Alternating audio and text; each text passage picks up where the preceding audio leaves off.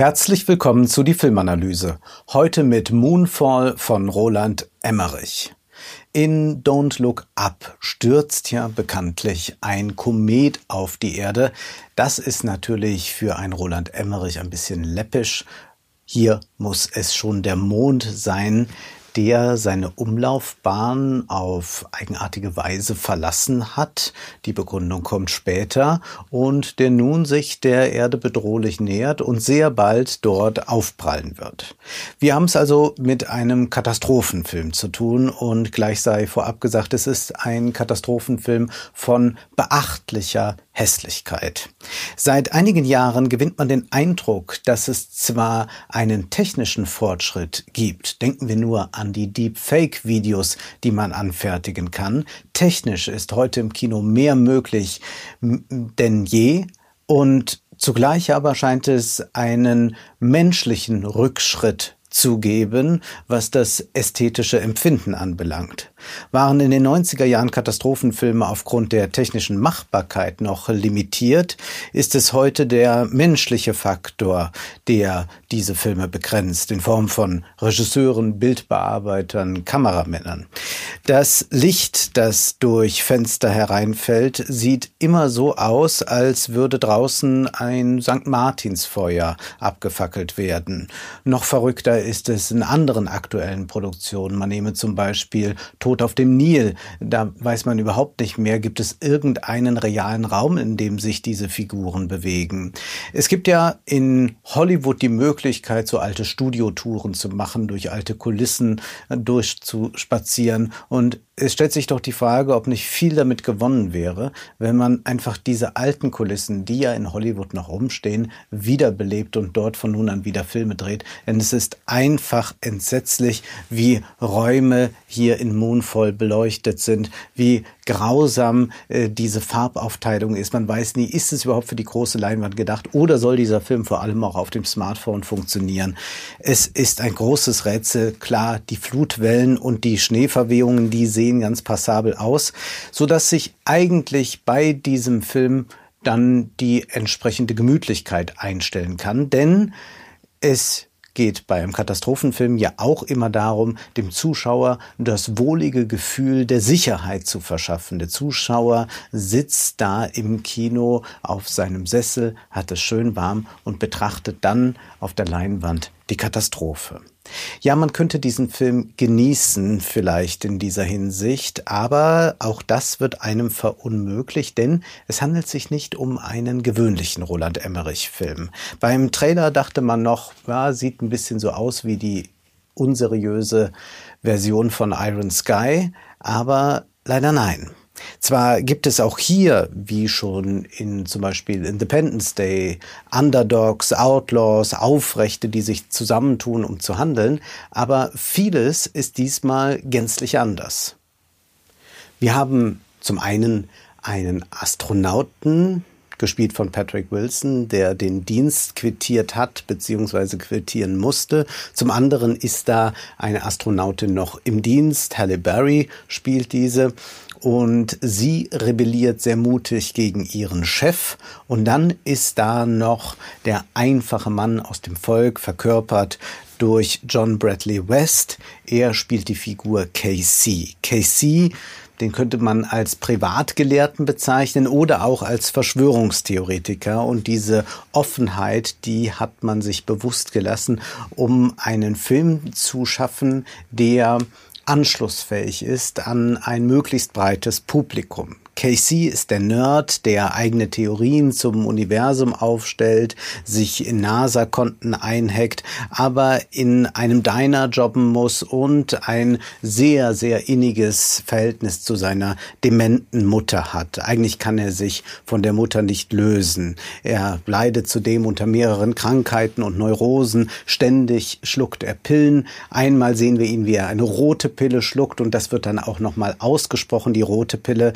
Man man kann sich hier natürlich fragen, hat das was mit Dog Whistle Politics zu tun, dass man also hier versucht, auch die zu adressieren, die sich im Red Pill Movement zu Hause fühlen. Nun, wir müssen einen Schritt zurückgehen und erst einmal fragen, welche ideologische Funktion haben Katastrophenfilme? Eine einheitsstiftende Funktion haben Katastrophenfilme. Seht her, sagen diese Filme, wir sitzen alle im selben Boot und über die politischen Grenzen hinweg kommen wir zusammen, sind solidarisch miteinander. Wir haben es dabei selbstverständlich nur mit einer vermeintlichen Ideologiefreiheit zu tun. Spürbar wird zwar diese Solidarität angesichts der akuten Not, doch der Status quo wird eigentlich nicht in Frage gestellt, sondern am Ende eines solchen Films nur wieder etabliert. Das können wir auch in vielen Diskursen um reale Katastrophen erleben. Auch da ist die Rezeptionsweise ganz ähnlich. Wir alle sitzen in einem Boot, wir helfen einander über alle Grenzen hinweg, aber damit einhergeht auch eine große Entpolitisierung. Zuletzt konnten wir das zum Beispiel auch bei der Flutkatastrophe im Ahrtal beobachten, dass man nicht überlegte, neu über Geld zu sprechen, über Investitionen und all das, sondern einfach in so einem Spendenmodus war. Äh, die verrückteste Pointe lieferte dann sicherlich Annegret Kramp-Karrenbauer, die äh, sich bei einem wichtigen äh, Termin entschuldigen ließ, weil sie etwas ganz anderes zu tun hatte, nämlich sie machte Pfannkuchen, die verkauft wurden, um Spenden zu sammeln für die Menschen im Ahrtal. Und wenn eine Ministerin, die über solche Budgets verfügt, sich mit solchen Kinkerlitzchen abtut, dann merkt man, wie weit diese Entpolitisierung geht und dass da natürlich auch eine ideologische Funktion dahinter steckt, nämlich dass man nicht anders über Geld zum Beispiel und über Investitionen, über Klimaschutz nachdenkt. Bei Roland Emmerich war es auch nie so, dass aus der Katastrophe ein sozialer Fortschritt erwachsen ist in seinen Filmen. Früher wurde ja in diesem Genre die Kernfamilie gerettet. Nun ist es selbstverständlich die Patchwork-Familie. Alle kommen sich ein bisschen näher. Kriegsbeile werden begraben. Diese integrative Kraft will Moonfall offenbar auch beschwören, was die politische Spaltung der USA anbelangt. Wir haben auf der einen Seite heldenhafte Figuren, die ganz klar als Demokraten zu identifizieren sind, wie zum Beispiel Halle Berry. Äh, dann haben wir es bei dem den Dienst quittiert habenden äh, Astronauten vielleicht eher schon mit einem Republikaner zu tun, aber bei Casey, der entspricht doch dem phänotypischen Klischee eines US-Kapitolstürmers, wenn man so möchte. Und was hier also Emmerich erlangen will, ist eine große Einheit durch die Katastrophe und natürlich durch den Film auch. Das ist dieses Versprechen des Mainstream-Kinos, dass hier alle wieder zusammenkommen und gemeinsam einen Film genießen.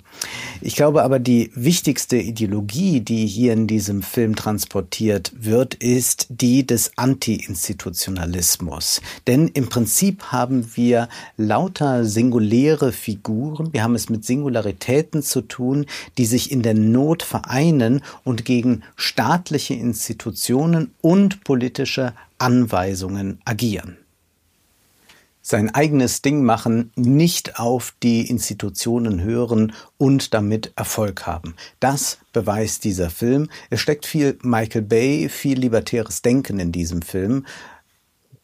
Casey fragt sich zweimal, was würde Elon Musk tun?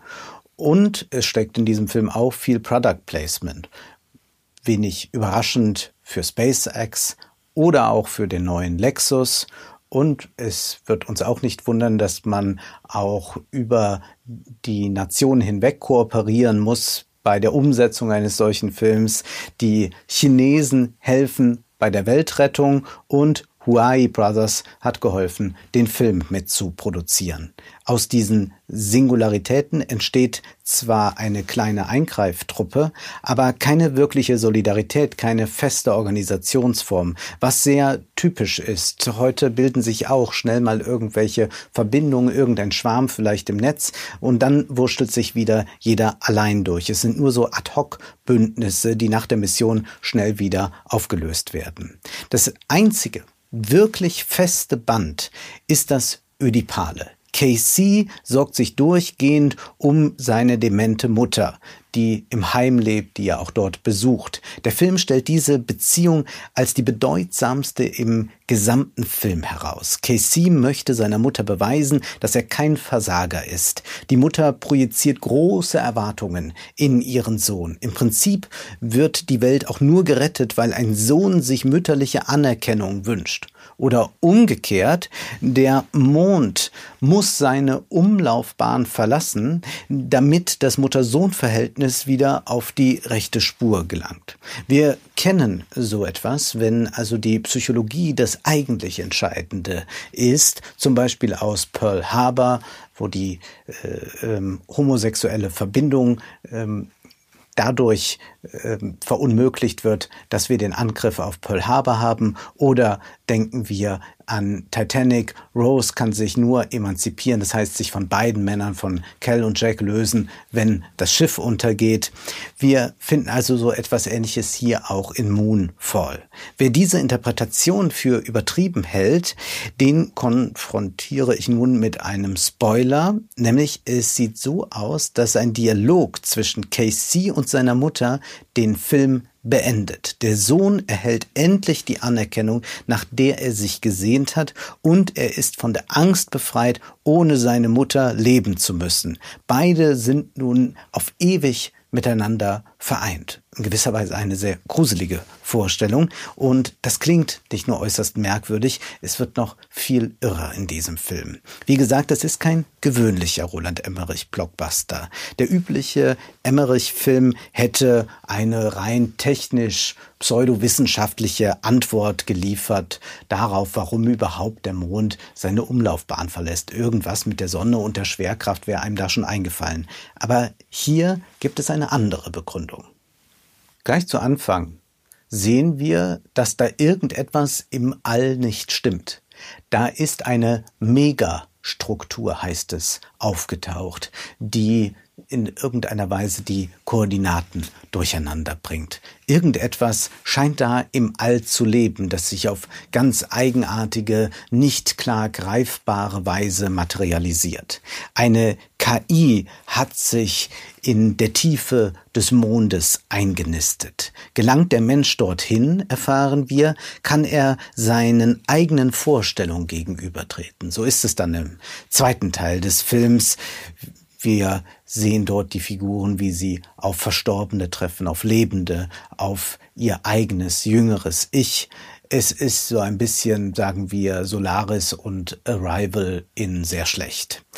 Wir haben es da auf dem Mond nun mit diesen Megastrukturen mit zwei eigentlich zu tun, mit zwei widerstreitenden Entitäten, die gegeneinander kämpfen. Und die eine Seite ist auf der Seite der Menschheit, die eine Entität und die andere gegen die Menschheit. Das heißt, wir haben hier diesen uralten Kampf, Gott gegen Teufel, Gut gegen Böse, der wird hier aufgegriffen, aber auch verknüpft, gewendet ins Technische. Wir sollten diese zweite Hälfte des Films nicht einfach als Spinnert abtun. Ich will nicht sagen, dass der Film klüger ist als jene, die behaupten, dieser Film sei ein No-Brainer, aber wir sollten doch in gewisser Weise diese Ernsthaftigkeit, die der Film an den Tag legt, auch ernst nehmen. Es fehlen ja weitgehend in diesem Film ironische One-Liner. Ständig rühren sich die Figuren gegenseitig oder sind selbst von sich gerührt. Es ist ein neuer Zeitgeist, ja. Ironie ist nicht mehr so vorherrschend, wie das früher einmal war. Wir können das bei allen möglichen Diskursen erleben. Wir können das zum Beispiel auch in der Comedy-Szene erleben. Also hier haben wir es auch mit einem Blockbuster zu tun, der nicht mit diesen 90er Jahre Spaß an den Tag legt, sondern plötzlich sehr ernsthaft ist und was Tiefes verhandeln will. Hinzu kommt jetzt das Transzendente, das hier angesprochen wird. Irgendetwas Überirdisches ist nicht nur diese KI, die da tief im Innern des Mondes haust, sondern auch das, was mit den Menschen passiert, wenn sie in die Nähe kommen. Da ist man eben bei Solaris oder äh, bei sonstigen metaphysischen Science-Fiction-Filmen angelangt. Das ist etwas Neues bei Emmerich. Das ist sonst kein Thema für ihn gewesen. Generell gibt es ja eine Hinwendung zum Religiösen. Und Emmerich ist jemand, der immer den Zeitgeist gut aufgreifen konnte und ihn dann nochmal mal für den Mainstream ausgeschlachtet hat. Und mit der Hinwendung zum Religiösen meine ich nicht, dass es einen Zulauf zu Kirchen gibt. Ganz im Gegenteil. Im Westen verliert die Kirche, verlieren alle Kirchen Mitglieder. Aber wir haben den Boom von Astrologie-Podcast. Wir haben Theorien zu Seelenwanderung. Wir haben Erfolgsbücher wie The Secret, wo Menschen Wünsche ans Universum richten. Also irgendwie diesen Glauben, da könnte es doch was Großes, Ganzes geben, aber ich bastel mir das mal selbst in irgendeiner Weise zurecht. Eigentlich so ähnlich wie KC sich sein Universum zurechtbastelt. Und was können wir denn da im Innern des Mondes sehen? Das ist so ein bisschen Desert of the Real. Nein, das ist eher, könnte man sagen, äh, so eine Avatarstruktur. Das heißt, wir haben dort unser Ich noch einmal, wir haben dort Menschen aus unserem Leben noch einmal, die wir aber nicht richtig greifen können, die aber präsent sind in einer Weise. Kurzum, wir haben hier schon eine Veranschaulichung des Metaverse. Ich glaube, wir haben es hier mit einem genuinen Metaverse-Film zu tun. Und beim Metaverse müssen wir auch an die religiöse Komponente denken. Es ist ja durchaus diese Fantasie, die viele so faszinierend finden, dass man seine Seele, also das, was man eigentlich sein will oder sein kann, transformiert in ein digitales Ich ohne einen sterblichen Körper. Und vom Corporal Therapy Podcast, mit dem ich kürzlich sprach, bekam ich ein Paper zugesandt von Theologen, die sich damit beschäftigt haben, ein kurioses Paper, wie die Kirchen das Metaverse für sich nutzen können nachdem es viele pragmatische Vorschläge gibt, inwieweit Kirchen dort eine Präsenz zeigen können, endet, endet dieses wissenschaftliche Paper auf ganz eigenartige Weise. Da heißt es, so wie Christus in Fleisch und Blut übergegangen ist, um Gottes Mission zu erfüllen, müssen sich die traditionellen Kirchen aus demselben Grund und mit demselben Ziel in der virtuellen Realität inkarnieren. Seit der Aufklärung sind Wissenschaft und Religion und Vernunft und Offenbarung getrennt worden, so dass die Tendenz besteht, Wissenschaft und Technologie als säkular zu betrachten. Im Zeitalter der digitalen Revolution müssen Wissenschaft und Religion und Vernunft und Glaube miteinander versöhnt werden, damit die Kirche in ihrer Version 4.0 den Auftrag Gottes wirksam erfüllen kann. Das klingt schon sehr, sehr eigenartig und wir können uns ja tatsächlich fragen, ob das Versprechen vom Metaverse nicht auch so ein paradiesisches Versprechen ist. Und vor ein, zwei Jahren sah man Mark Zuckerberg bei einer Podiumsdiskussion und er wurde vom Moderator gefragt, wen er denn eigentlich so um Rat fragt. Das ist ja gar nicht so leicht für jemand, der so erfolgreich ist und so reich ist und so. Und was antwortete er? Ja, Gott frage ich immer mehr jetzt um Rat. Das heißt, der Bezug nach oben ist auch hier ganz klar. Moonfall ist ein Film über das Metaverse und er ist, sagen wir, genauso bescheuert, wie das Metaverse werden könnte. Und wir sollen dabei nur schauen, aber nicht sehen. Das war die Filmanalyse mit Wolfgang M. Schmidt.